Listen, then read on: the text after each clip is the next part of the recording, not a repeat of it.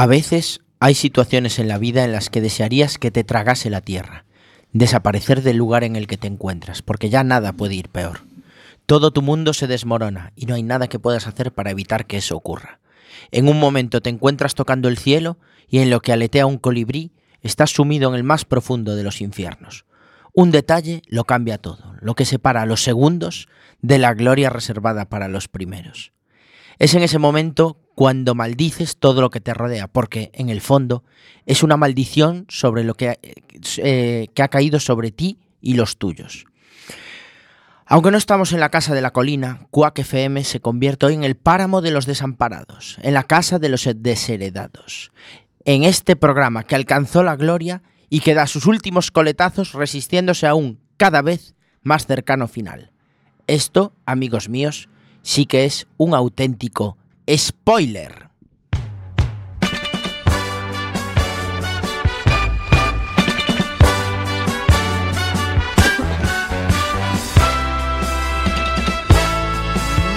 Martes 12 de febrero, las 9 y un minuto de la noche estáis escuchando Quack FM en la 103.4, martes de series, martes de spoiler. Mi nombre es Diego de la Vega y este programa no se hace sola a mi izquierda, fiel amigo y compañero. Si oyen el sonido de spoiler, probablemente sea por su culpa, señor Everson. Muy buenas noches. Muy buenas noches, Diego. Muy buenas noches a la audiencia de spoiler. Qué bien que hemos vuelto por fin, después de estas dos semanas de sequía Siempre serística. cuesta cada vez más esperar dos Sí, semanas. la verdad ¿eh? que sí. El 2 es nuestro número. Nuestro magistral técnico de sonido que ya se afianza, se agarra a la silla del estudio, Alex Cortiñas. Buenas noches, Diego. Muy contento de estar de este lado para hablar de, na- de la que es la mejor serie del año. ¿En serio? La amante de las series de doble nacionalidad, la voz en femenino de este programa, ella es Sisa Lema. Muy buenas noches. Good night, muy buenas noches a todos. Asustada me he quedado yo, petrificada, petrificada. eh, terrorífica serie de la que vamos a Hunting hablar House. hoy. Hunting House. House. Aquí en Zapateira Hill House. Out, hunting, out. Los comentarios más ácidos de mano de Samu Kao. Bienvenido al programa de Samu Kao. Samu Kao. Y amigos. El programa de los segundones. Aquí estamos. Estoy hundido, del eh. Estoy hundido. Aquí donde me veis, eh, mucho jiji, jaja, pero estoy hundido. Samu desde el igual. sábado no levanta cabeza. No Luego- levanto cabeza. Luego contaremos por qué, luego contaremos por qué. Pero déjame presentar al otro lado del cristal, manejando el aspecto técnico, nuestro community manager reconvertido a magistral técnico de sonido. Y segundo mejor locutor. De Quack FM. Y segundo mejor técnico de. Quack FM. Alex, lo que tiene no asistir, ¿eh? Una hora de radio por delante en este episodio 6 por 010 hoy en Spoiler, la maldición de Hill House.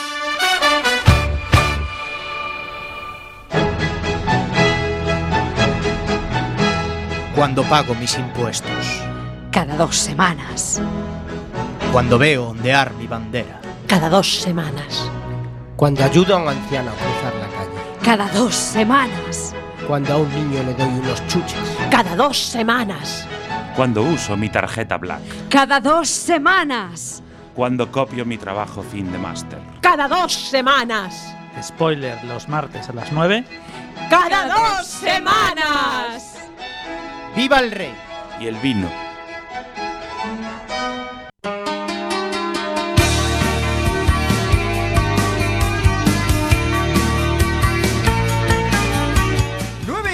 Minutos, 9 y 4 minutos, déjame que me oiga con fuerza, 9 y 4, ah sí, 9 y 4 ¿Qué hora minutos, 9 y 4 minutos de este martes de Son y series. cinco ya. Martes de spoiler en vuestra casa. En Quack FM, Radio Comunitaria de A Coruña, que podéis escuchar a través de www.quackfm.org y a través de la 103.4 de la FM, mientras los temporales nos lo permitan. Porque qué mal lo hemos pasado, Do- ¿eh? 12 de febrero, di la fecha, no vaya a ser que la gente piense que estamos aquí en diferido. No, no, así. 12 de febrero, 12 de febrero, en riguroso directo. Ay, ay. Y con el podcast en orden, a 12 de Sí, febrero. porque qué maravilla. Cuando grabamos los programas decimos la fecha mal siempre. Ojo que tengo una primicia y es que Google ya me ha avisado de que Google Plus Sí, va a chapar y sí, tiene sí, fecha. sí, A sí. todos, a todos. Tiene fecha, Nuestra ya. red social favorita. Eh, Así que vamos a darle, vamos a darle vida a ese Google Plus que tanto nos gusta, a Yo- Facebook, a Twitter. Yo pondría de- desde aquí hasta que cierren Google Plus en todos los programas la cuña de las redes sociales donde sale Google Plus Sí. en Para honor. Para que no la cierren. Pero- A Google Para que no la cierren. Pero no es que la cierren, es que pasa de ser Google Plus a ser Google Push.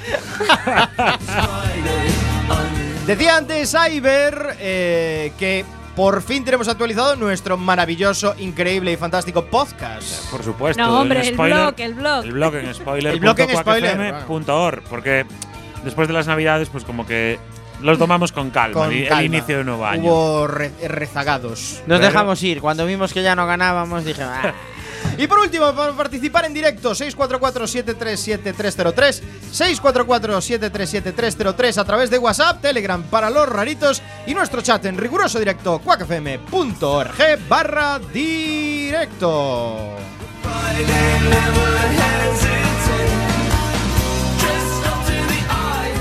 Y ahora sí, la candente actualidad del mundo de las series pide paso. Es el momento de las spoiler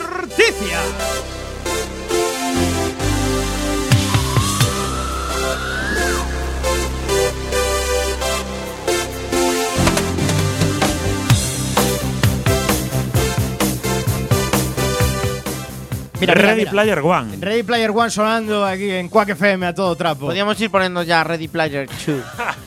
Mira, mira Isalema, mira Isalema, ¿Qué cómo, pasa? cómo se me pone la piel de gallina solo de leer la- el- ese primer nombre de la noticia. Scorsese. y Sí, ya si sí. decimos que DiCaprio también forma parte de la Alucinar, noticia, yo ya estoy Leonardo. DiCaprio de los, de los actores mejor pagados y mejor valorados de, mm, de Hollywood. por ejemplo. Iba a decir una cosa y es que ya, ya me has desvelado de la noticia, pero vamos a ver, iba a decir que realmente, realmente eh, la televisión se está, está siendo como el segundo del segundo plato de ciertos proyectos cinematográficos que al final, Sí. pues eh, hablando en plata, no consiguen la suficiente plata como para ir al cine y vienen plataformas como Hulu, por ejemplo. Madonna debería sacar una canción nueva, igual que sacó el video Kill de Radio Star, pues debería sacar una canción con esto de las series, como Sí, está matando ¿eh? el cine. Yo estaba Sí, señor. pensando, ¿sabéis cuál es el coche favorito de las estrellas de Hollywood, no? El Scorsese. ¡Venga! Festival de Pues efectivamente, chicos, Scorsese y DiCaprio anuncian nuevo proyecto juntos. Lo acaba de anunciar eh, la agencia F en Los Ángeles. Este nuevo proyecto se va a llamar The Devil in the White City. Y eh, como os contaba, pues originalmente estaba concebido como un proyecto de cine para estos mismos. eh, mm, bueno, tanto para Scorsese como para DiCaprio, que finalmente pues va a ser adaptado como serie de televisión para la plataforma Hulu, como anunció hoy Hulu. Scorsese y DiCaprio serán los productores ejecutivos de este proyecto que tal y como se, como se anunciaba hoy y es una serie basada en hechos reales. Ojo chicos, no como la Guau. serie de la que vamos a hablar a partir de las nueve y ¡Qué media. gratuito esto! ¡Qué gratuito! ¿Qué- qué- sí, la Os comentaba que la serie está basada en hechos reales. ¡Qué rencor! Estamos teniendo el mismo respeto por la audiencia que tuvo la audiencia por nosotros en la votación de los Oscars. Correcto. Eh, no, como los Oscars, los Oscars son la gente de Quack que se vota a sí mismo. O sea Es que correcto. hemos perdido el respeto de nuestros compañeros. Compañeros, ¿por qué no nos queréis? luego, nos han Compañeros. abandonado. Bueno, ¿sab- ¿queréis saber de qué va The Devil in the White Claro, City estamos pasamos? esperando. Venga. Ah, sí. vale. Bueno, pues la serie va a narrar los crímenes acontecidos en torno a la Feria Internacional de Chicago de 1893. Crímenes, chicos. y se centra en las figuras del arquitecto responsable de la construcción del recinto ferial, que es Daniel H. Barham, y el constructor del hotel que se levantó en las instalaciones, H. H. Holmes. En aquel establecimiento, Holmes diseñó un crematorio, una cámara de gas y un área para diseccionar los cuerpos de sus víctimas. Vamos, un festival del humor. DiCaprio eh, compró los derechos cinematográficos de la, de la novela homónima de Eric Larson en el 2010 y estaba previsto que encarnase a Holmes cuando Scorsese iba a dirigir la peli. ¿Qué pasa? Que bueno, pues al final, eh, como os decía, no consiguieron sacar el proyecto cinematográfico adelante y eh, Hulu pues eh, ha recogido este proyecto y se ha, mm, y, nos lo va a traer a la, a la televisión. ¿Qué pasa? Que todavía no se sabe cuándo va a ser. Hoy anunciaron que efectivamente han firmado los dos grandes protagonistas. Os recuerdo además que estos, eh, tanto DiCaprio como Scorsese, ya han colaborado en Gangsters de New York, en El Aviador, en Infiltrados, en Shatter Island, en Buah, El Lobo Wall Street. todos, ¿eh? O sea, todos peliculones y que además en el futuro pues tienen previsto volver a trabajar trabajar juntos en una peli biográfica sobre el expresidente de Estados Unidos Theodore Roosevelt y el thriller Killers of the Flower Moon cuyo rodaje pues va a comenzar el próximo verano.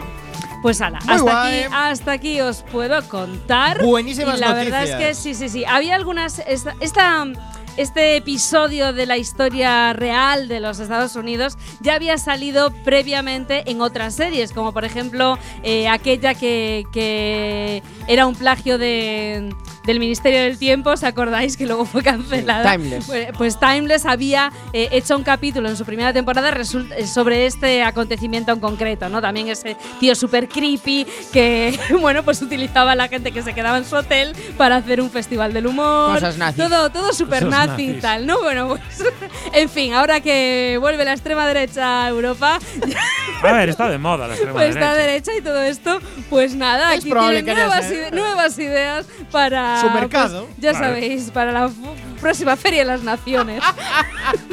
todo promete, ¿eh, chicos.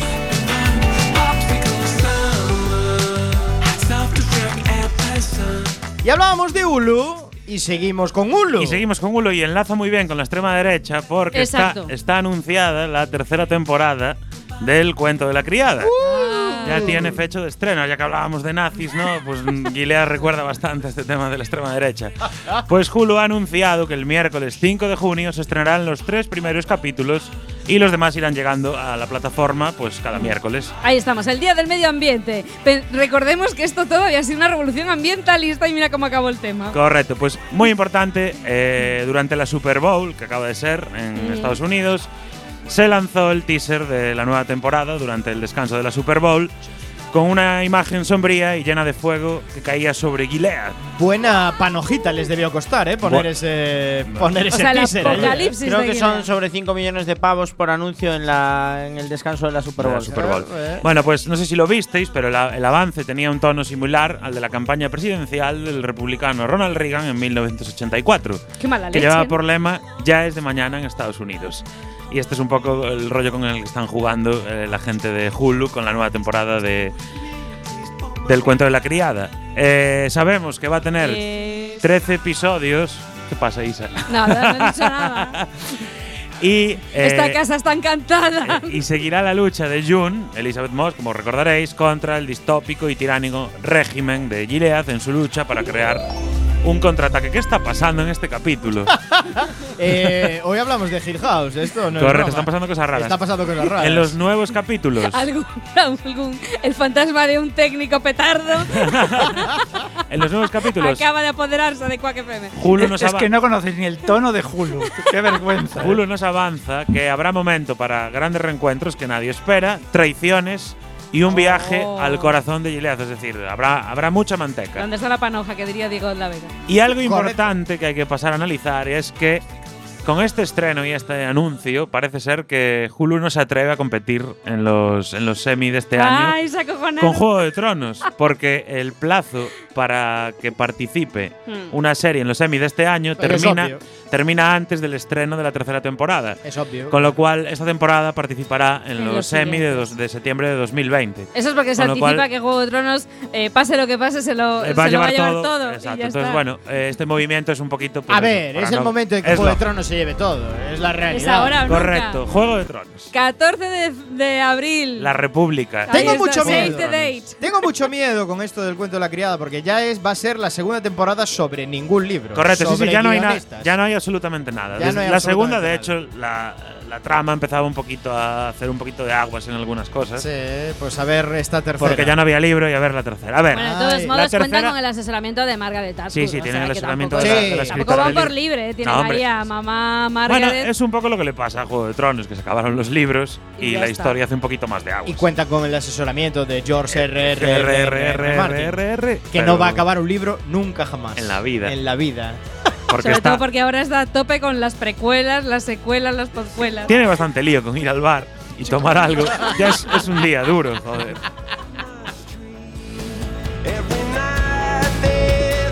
Spoiler.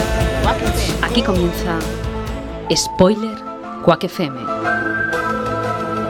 Un programa de radio en el que lo contamos todo, todo, todo del mundo de las series. Spoiler. La verdad está ahí fuera.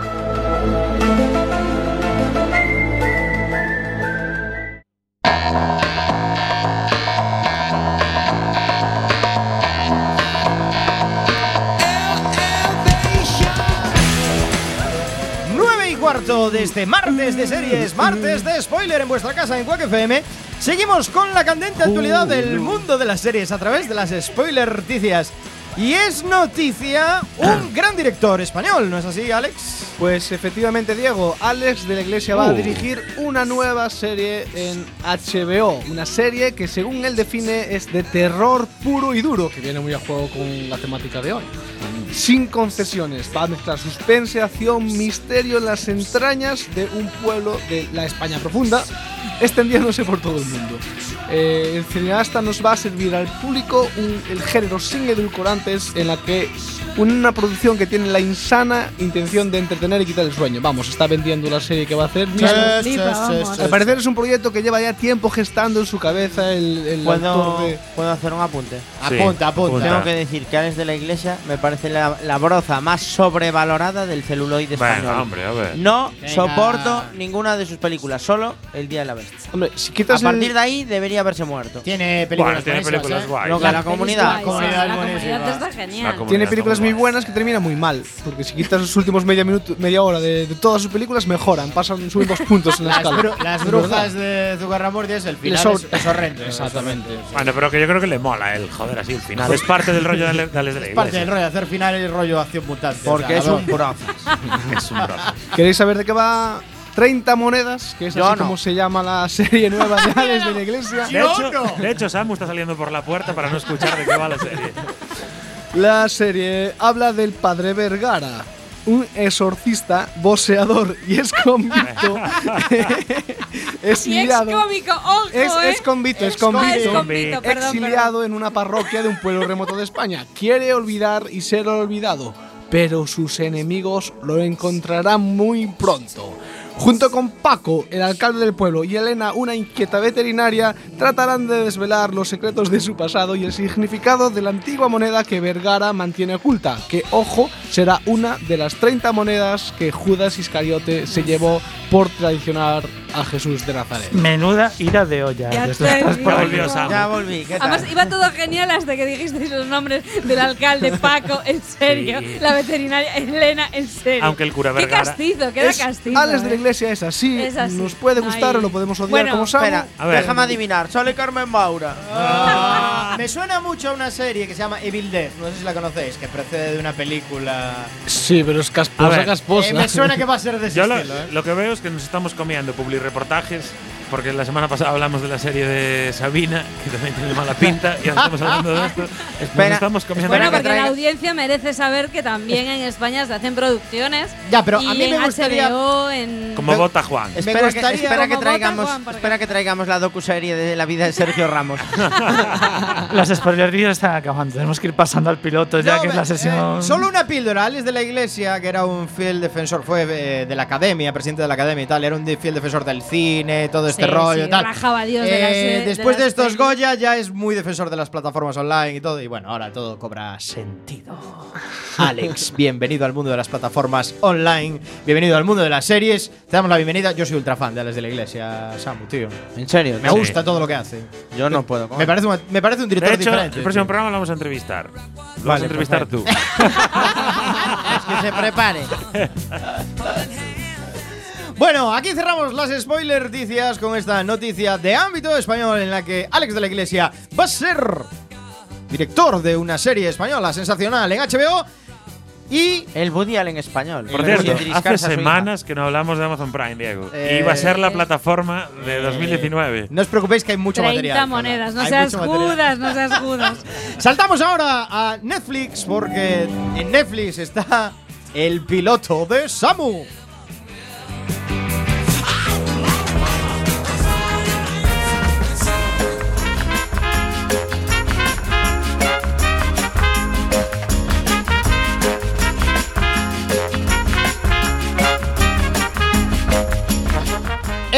La sección con recorrido. Y cuando son las 9 y 20, vamos a hablar de una serie de Netflix. ¿No es así, Samucao? Pues sí, vamos a hablar de una serie de Netflix. Lo primero que tengo que decir es que he traicionado a mi audiencia. Porque hace 15 días, hace dos semanas, semanas. perdón, Dos semanas. uno de nuestros eh, eh, oyentes que nos escribía por WhatsApp no- me sugería un piloto y estaba convencido de hacerlo, pero al final no lo hice. que no le parezca mal, lo tengo ahí pendiente, pero andaba corto de tiempo y me dejé llevar por una recomendación de nuestro querido señor Iverson que me recomendó la serie Muñeca Rusa del nuevo estreno de Netflix. Y para que os hagáis una idea, es una serie que se ve muy rapidito, son ocho capítulos. Yo hoy vengo a hablar del piloto, son capítulos de 25 minutos. Y eh, la serie va sobre Nadia, que es una pelirroja que... Hombre, claro, rusa nadie. Está bien. No, sí. no es rusa. No es rusa, pero bueno, Da está, igual, está Nadia. bien. La chica tiene su puntito de morbo. Ya, esto ya son... Pero qué A gratuitos ver, A ver, no tiene nada que ver con la serie. serie. Sí que tiene que ver con la serie porque lo primero que hace es triscar con un tío. Triscar. Triscar. Triscar. Bueno, pues Nadia eh, celebra su 36 cumpleaños en casa de una amiga que le hace una fiesta de cumpleaños y eh, la noche termina mal porque ella muere.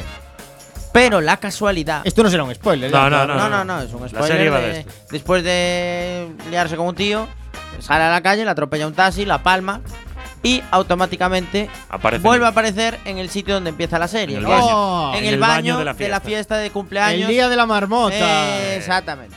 Básicamente es una serie sobre el día de la marmota y cambian a Bill Murray por esta chica. Bueno, pero Que- que está de buen ver. Sí, eso ya está dicho, pero poco más.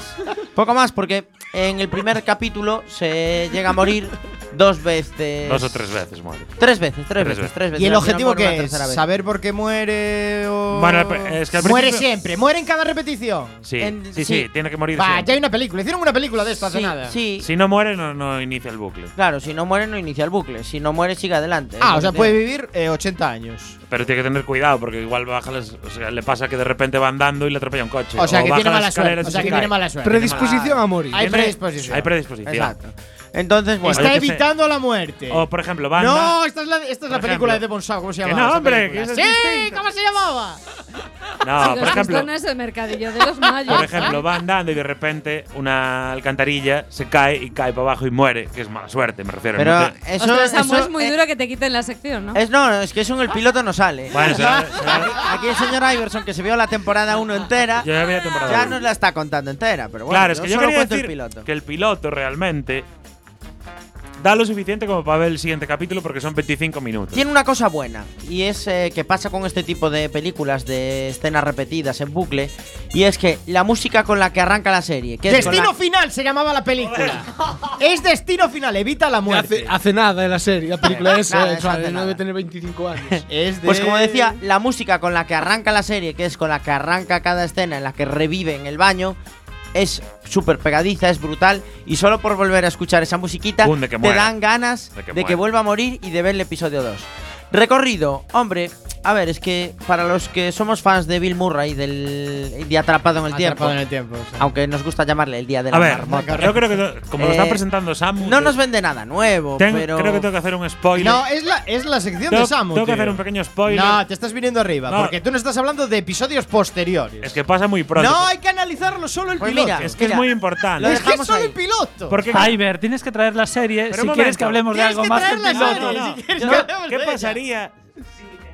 No, no, te corta el micro. Pero, hombre, ¿qué pasaría si en esas películas que decís hubiera otra persona Sí. que también muere y está en bucle? Buah, Ahí lo dejo. Lost, Lost. Entonces. A ver, perdidos. o sea. Yo solo iba a decir una Ah, es que cosa. todo está todo inventado. Iba a decir, Serrano. Bueno, yo iba a decir Esa que es la yo- de Tom Cruise, la película de Tom Cruise que se pega de hostias Sí, ahí. es verdad, O es sea, verdad. o sea, no está inventado. no Yo iba a decir que no le veía mucho recorrido, pero. bueno, entonces no vamos a hablar de la serie de la menos. semana, porque es la típica serie de una casa encantada. Yo iba a decir que no le veía mucho recorrido, pero ese cliffhanger que nos dejaba el señor Iverson es motivo más que suficiente para darle una oportunidad al capítulo. Al capítulo 2. Ahí a, a gusto de nuestra Estam- audiencia. Estamos hablando de viajes. No, porque está encantada la emisora hoy. Se nos Hablamos- cortan los micros. de Estamos vez en hablando cuando. de líneas temporales. Es más profunda de lo que parece la serie. Eh, vale, muy bien. eh, está bien. El reco- te est- o sea, te está profanando tu sección. eh, aquí el señor. Sí, Iverson. sí, sí, después claramente. de lo del sábado en los Osquaks, ya me dejo profanar. de hecho, va a ser la siguiente serie que traiga spoiler. ¡Hala! Venga, Se ya picó, se viene. Se picó. Se ¿viste? No, no, es para obligaros, Así me piqué yo y traje The Good Place. es para obligaros a que la veáis todos. Y la serie mola. Yo ya la vi, ¿eh? Está bien, ¿a qué te mola? Sí, está bastante Está bien. bien, no es una broma. ¿Ves? Él la vio y no, y no me destroza el- en la sección. Dejamos el piloto, vamos con el tema musical That Night. Hay que de- cambiar cosas, De si queremos- Newton Brothers, banda sonora del serión de Si hoy. queremos mejorar hay que La cambiar. maldición de Hill House. Pum.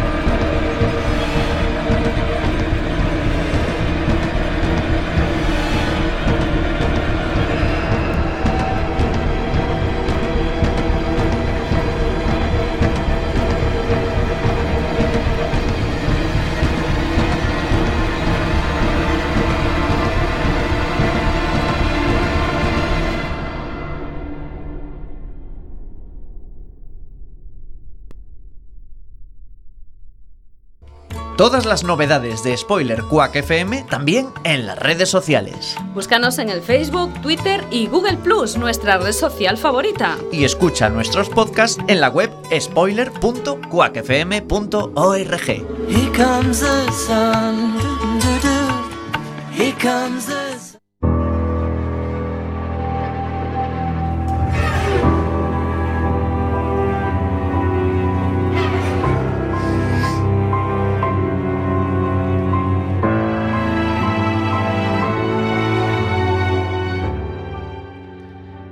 El 12 de octubre del año pasado, Netflix nos sorprendió a todos con una nueva serie sin promoción previa y que de la noche a la mañana se convirtió en una de las series del año. La maldición de Hill House, de producción norteamericana, es una serie de miedo o de horror sobrenatural, si bien podríamos categorizarla dentro del subgénero Casas Encantadas. De hecho, la serie está basada en la novela del mismo nombre de Shirley Jackson, considerada la mejor novela de este subgénero de la historia.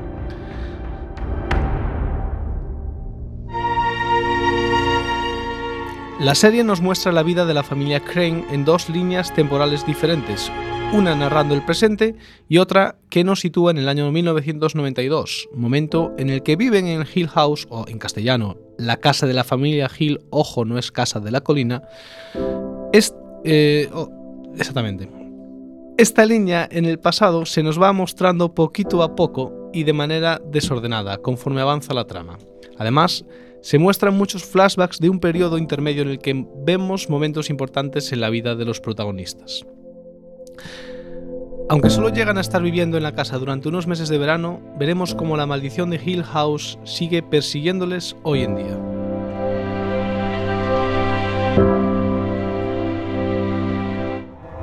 Ningún organismo vivo puede subsistir durante mucho tiempo en la realidad absoluta, sin perder la razón. Según algunos, hasta las alondras y las chicharras sueñan.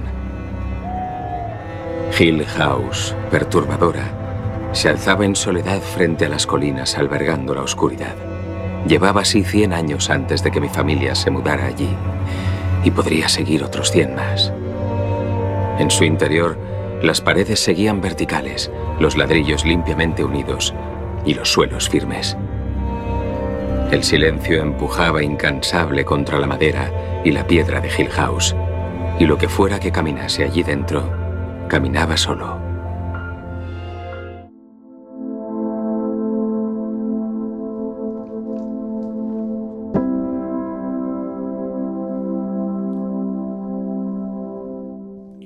Hugh y Olivia Crane son una pareja bien avenida con nada más y nada menos que cinco hijos: Steve, Shirley, Theo y los mellizos Neil y Luke.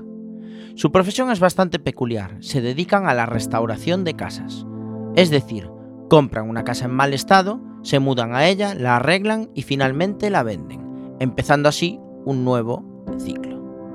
Cuando se encuentran la vieja casa de la familia Hill, piensan que les ha tocado la lotería, ya que es una enorme mansión que, una vez reformada, podrán vender por una millonada.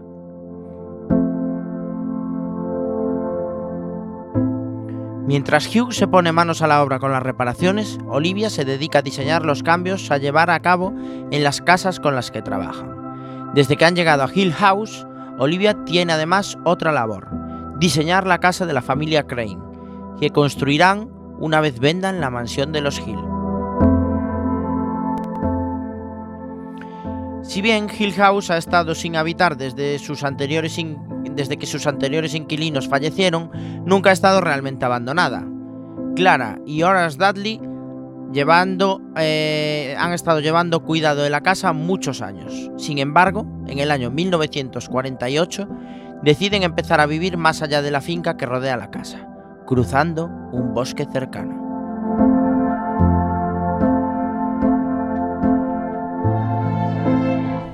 ¿Qué hace? Ordenar la vajilla de porcelana para que tu padre pueda venderla. Vale mucho dinero. ¿Usted y el señor Dudley venían con la casa? Las casas como esta requieren servicio.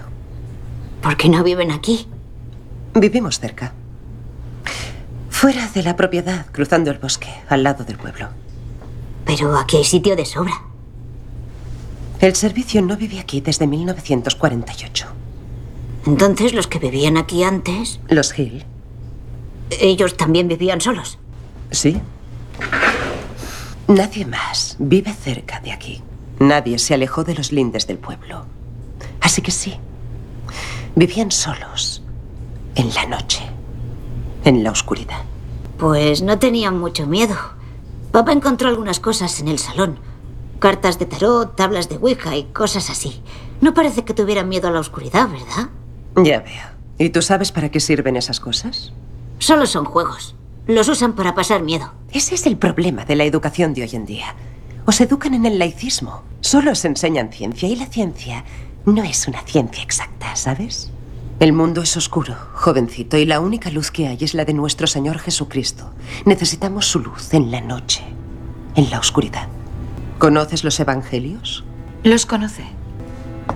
Cuando Steve era pequeño, Hugh y yo decidimos que sabíamos que a lo largo de su vida se vería expuesto a toda clase de ideas y creencias y que se toparía con muchas personas de esas que creen que ellas tienen las respuestas.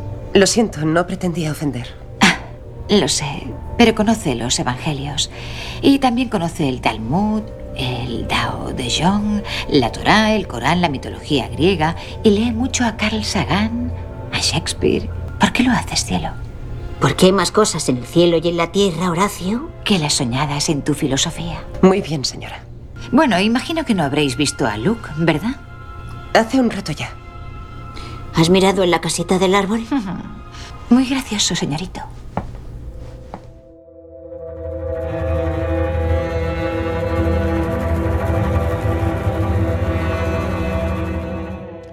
La armonía en la familia Crane al inicio de su estancia en Hill House resulta casi envidiable. Cada componente de la familia parece tener su función y el ambiente que se respira cuando acompañamos a Hugh y Olivia en los flashbacks es muy cordial. Steve, el mayor de los hermanos, adora a su padre e intenta imitarle en todo lo posible. De la misma forma que Hugh está siempre ocupado reparando la casa, a Steve lo veremos a menudo intentando ayudar en lo que sea a sus padres, cuidando de sus hermanos y en general ejerciendo de responsable hermano mayor. Shirley, la segunda mayor, es una chica curiosa y artística, siempre con su cámara de fotos. Theo, una niña muy intuitiva y algo peculiar, es capaz de apreciar emociones en la gente de manera natural. Siempre, además, está chinchando al pequeño Luke, muy inocente aún. Por último, los mellizos Luke y Nell parecen sentir entre ellos una conexión especial ya desde muy pequeños. A Nell, diminutivo de Leonor, no le gusta nada la casa nueva. Desde que llegaron, ha empezado a tener unos sueños un poco perturbadores que la despiertan en medio de la noche. En esos sueños se le aparece una mujer a la que llama la señora del cuello torcido.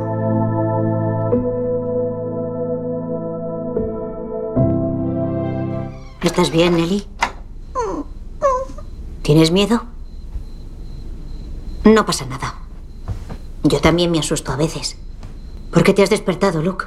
Porque Nelly se ha despertado. ¿Y qué te ha despertado? La señora del cuello torcido. Vaya, ¿otra vez ella? ¿Dónde estaba? Voy a echar un vistazo. ¿Dónde? ¿Aquí?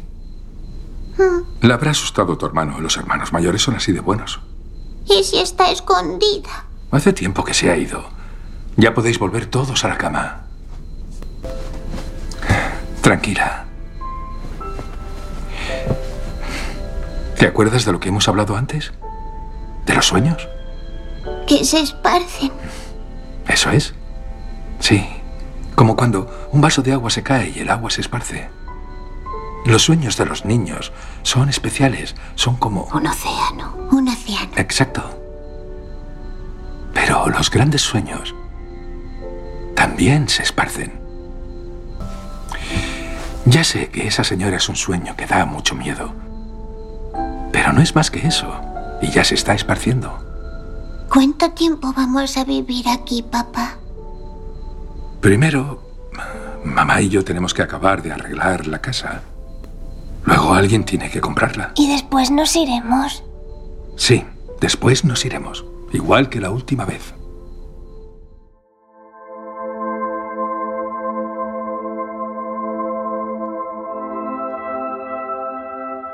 La casa de los Hill, como mansión que se precie, es enorme y cuenta con una gran cantidad de habitaciones donde cada componente de la familia puede encontrar su propio espacio. Por si la casa no fuera ya grande de por sí, está rodeada por una finca particular que llega hasta el bosque, con suficiente sitio para tener una pequeña cabaña en el árbol donde Luke tiende a esconderse, a veces acompañado por su hermano Steve.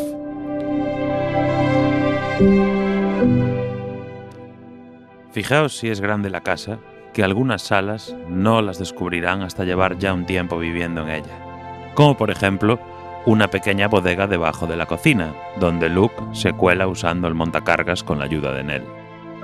Pero, sin duda alguna, la sala que despertará más curiosidad tanto en nosotros como en nuestra pequeña amiga Shirley es la sala de la Puerta Roja, situada en lo más alto de la casa. El interior de esta habitación nos es completamente desconocido, dado que no hay forma de encontrar la llave de la cerradura de su inmensa puerta roja.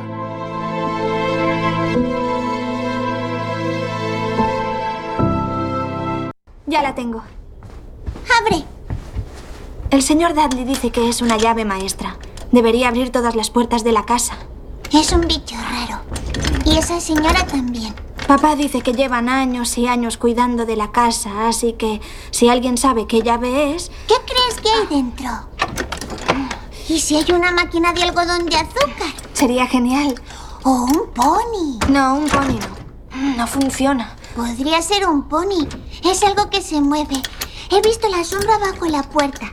Esta puerta lleva muchísimos años cerrada, así que si hay un pony ahí, estará muerto. Mm. Esta tampoco vale. ¿Dónde estará la jodida llave? No digas palabrotas. Tú las dices. Si no se abre con ninguna llave, ¿por qué no la abres con un martillo? La encontraremos. Yo también quiero saber qué hay. Vamos a ver si papá tiene más llaves. Papá, necesitamos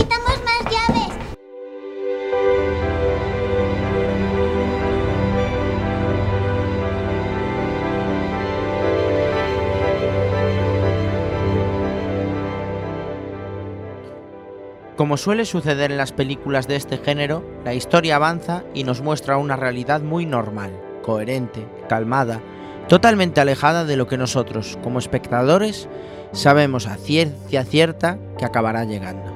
En este punto, la responsabilidad de mantenernos tensos, avizores, es del director, que imprime ese ritmo pausado a la producción, esa atmósfera intrigante, esa oscuridad que podemos sentir en todo momento y que será característica a lo largo de todos los episodios de la serie.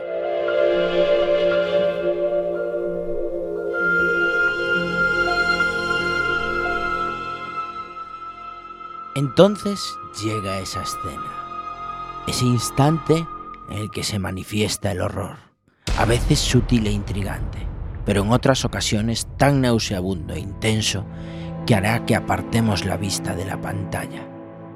Esas apariciones sobrenaturales, que harán acto de presencia ocasionalmente, están ejecutadas de manera elegante y sin hacer desmerecer la calidad de la serie en absoluto.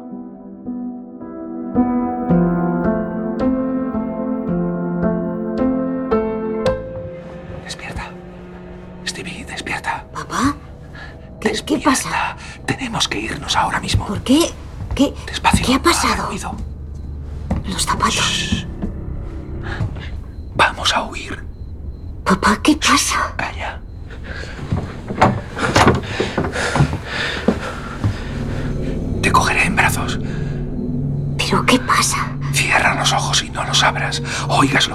No los abras. ¿Me lo prometes? Es que... ¿Me lo prometes? Te lo prometo. No abras los ojos, pase lo que pase. No los abras.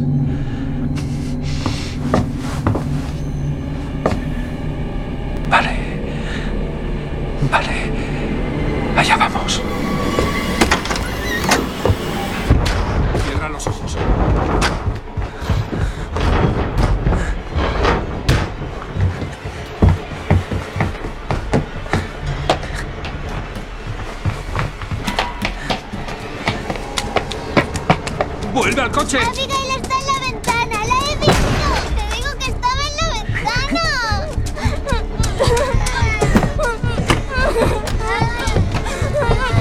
¿Qué pasa? Papá, ¿qué pasa? ¿Dónde está mamá? Me ha parecido verla arriba. Esa no era mamá. Papá,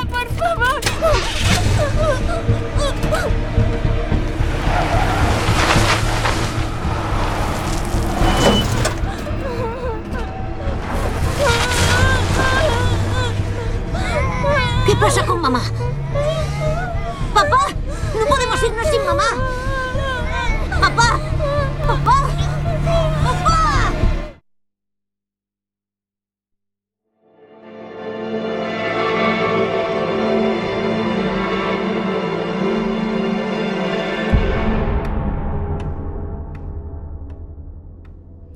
Hablemos ahora de la otra línea temporal, la de la familia Crane en la actualidad. Steve se ha convertido en un famoso escritor de historias de fantasmas. Precisamente su gran éxito es el libro La maldición de Hill House, donde cuenta la experiencia de su familia. Shirley y Theo viven juntas actualmente. Shirley gestiona una funeraria y Theo, que aún conserva su intuición, es una muy buena psicóloga infantil. Buena suerte ha tenido Luke y Nell, que nunca se han recuperado de los hechos acontecidos en la casa de los Hill. Luke es adicto a las drogas, mientras que Nell ha intentado enfrentarse a su trauma a través de multitud de terapias diferentes, sin llegar a conseguirlo. Nos sorprenderá ver que el resto de los hermanos ha decidido, hasta cierto punto, alejarse de los mellizos para poder avanzar con sus vidas. Hay que recordar que la historia se nos muestra con píldoras desordenadas en el tiempo y conforme se nos va desvelando la trama iremos atando cabos relacionando comportamientos de la vida adulta de nuestros protagonistas con hechos que han ocurrido en su niñez. Os podemos garantizar que todo cobra sentido en algún momento.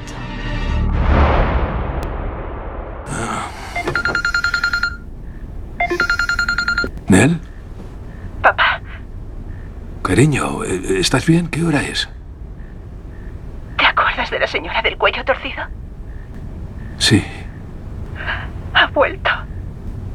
Vale. Oye, Nel, ¿dónde estás? En casa. En la cama. Quiero que vayas a casa de Steve y Lick. Yo iré en coche hasta Orlando y luego cogeré el avión hasta Los Ángeles. Tú, Steve es el que más cerca está. Ve a su casa. Vale, y nos, nos vemos allí mañana. Vale. Te quiero, papá. ¿Estás bien? Estoy bien. Perdón por despertarte. Buenas noches, papá.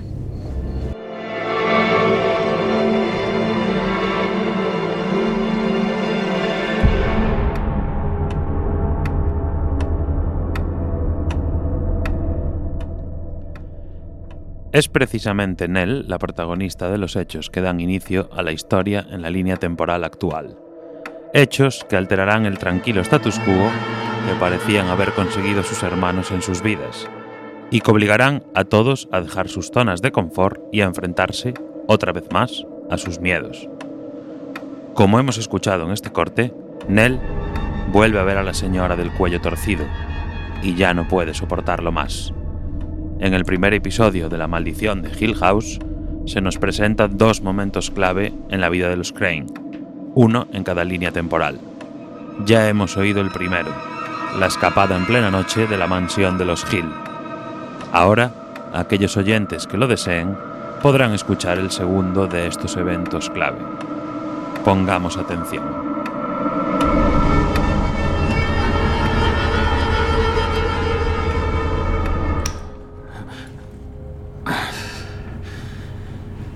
Gracias. Lo que me faltaba, un buen susto. ¿Te ha mandado Lick? Tengo que decirle a papá que estamos pasando un mal momento, pero... ¿Tú le has dicho a Luke dónde vivo? ¿Le has traído aquí? ¿Te has quedado ahí plantada viendo cómo se llevaba mis cosas? Por Dios, Nell. A ver, llamas a todo el mundo, envías a Luke, haces que papá coja un avión. Muy bien. Ya tienes nuestra atención. ¿Qué quieres? ¿Qué narices es tan importante?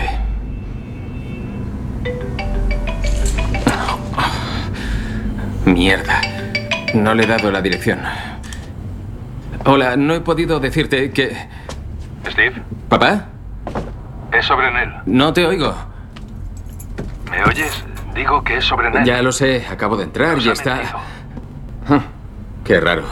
No estaba en Los Ángeles. Ha ido a la casa, Steve. Ha, ido a la casa. Está... Está muerta. Está muerta. Steve.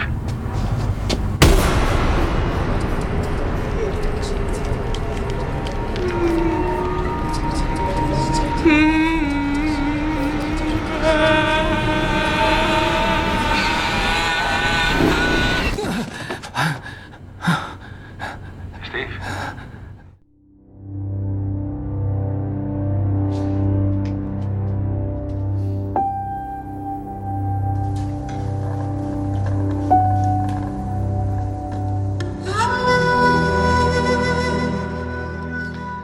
Pesar de ser una serie de terror, en La maldición de Hill House, el drama familiar de los Crane tiene tanto o más protagonismo que la trama de terror, de terror, que se ofrece casi como un marco, que por supuesto afecta a la historia, pero que no la abarca completamente. Al final, en los 10 episodios de la serie estamos presenciando cómo los personajes protagonistas se enfrentan, cada uno a su manera, a un trauma de su pasado y a los miedos que han surgido del mismo. También veremos las dificultades que tienen para relacionarse entre ellos como adultos, cuando cada uno ha decidido continuar su vida a su manera. En esa parte de la trama, esos personajes, los vivos, no los fantasmas, son los que nos van a mantener pegados a la pantalla los 10 episodios de esta, de momento, única temporada.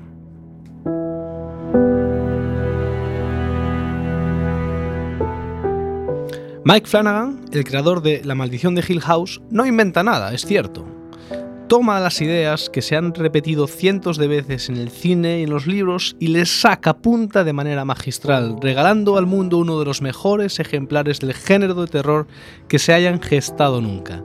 Mención aparte para la magnífica banda sonora compuesta por The Newton Brothers, ingrediente clave, que acompaña insinuante al espectador en esas tensas escenas en las que cuesta mantener la vista en la pantalla, pues se siente cerca el horror.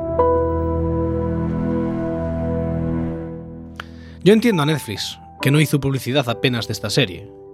Sabe que es mejor gastar el dinero de su marketing en series basura broza y dejar que series como La Maldición de Hill House se hagan importantes por su propio valor, compartiéndose con el boca a boca de los espectadores y creando una legión de seguidores que espera, con un poco de miedo también, que haya una segunda temporada que mantenga el nivel.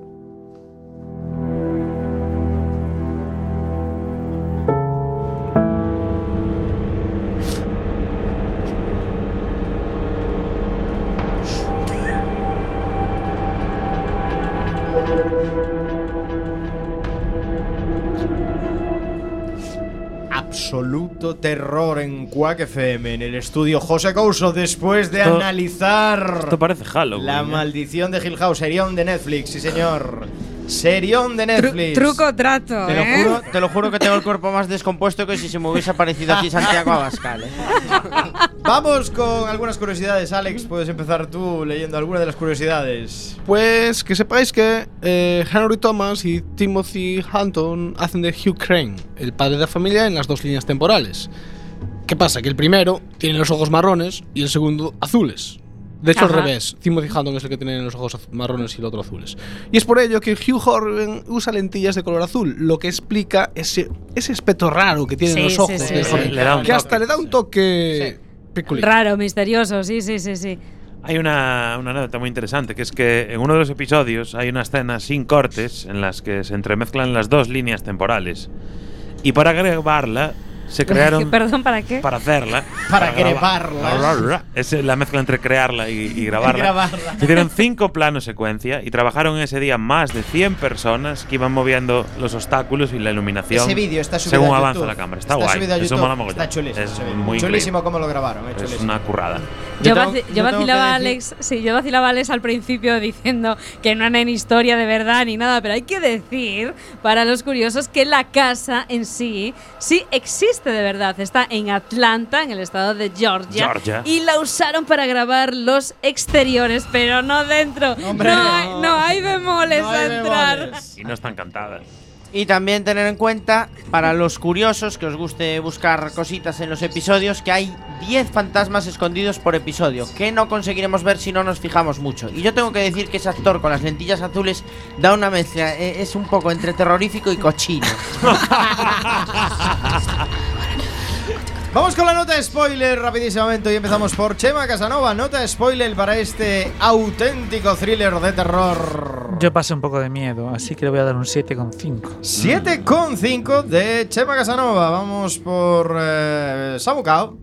Yo le voy a dar un 7, no porque esté mal hecha, sino porque es un género que a mí no me tira mucho esto. No es muy. No, muy hombre, lo aguanto mejor que cualquier película de Alex de la Iglesia. Pero no es mi género preferido. El género del suspense y el miedo y la intriga me, me da repelús. Y Salema. Rapidísimamente, le voy a dar un 6,75 porque aunque la historia familiar me encanta, en eso estoy de acuerdo con Alex, tanto, flashback, eh, tanto flashback forward y demás, eh, me resultó bastante eh, desconcertante. No me convenció demasiado, pero aún así la serie está muy, muy bien hecha. Es muy difícil hacer series de eh, películas de terror, así que series tiene un meritazo increíble. 8,5 de mi parte, serión de Del, Netflix. del subgénero de Casas Encantadas. Casas encantadas como subgénero.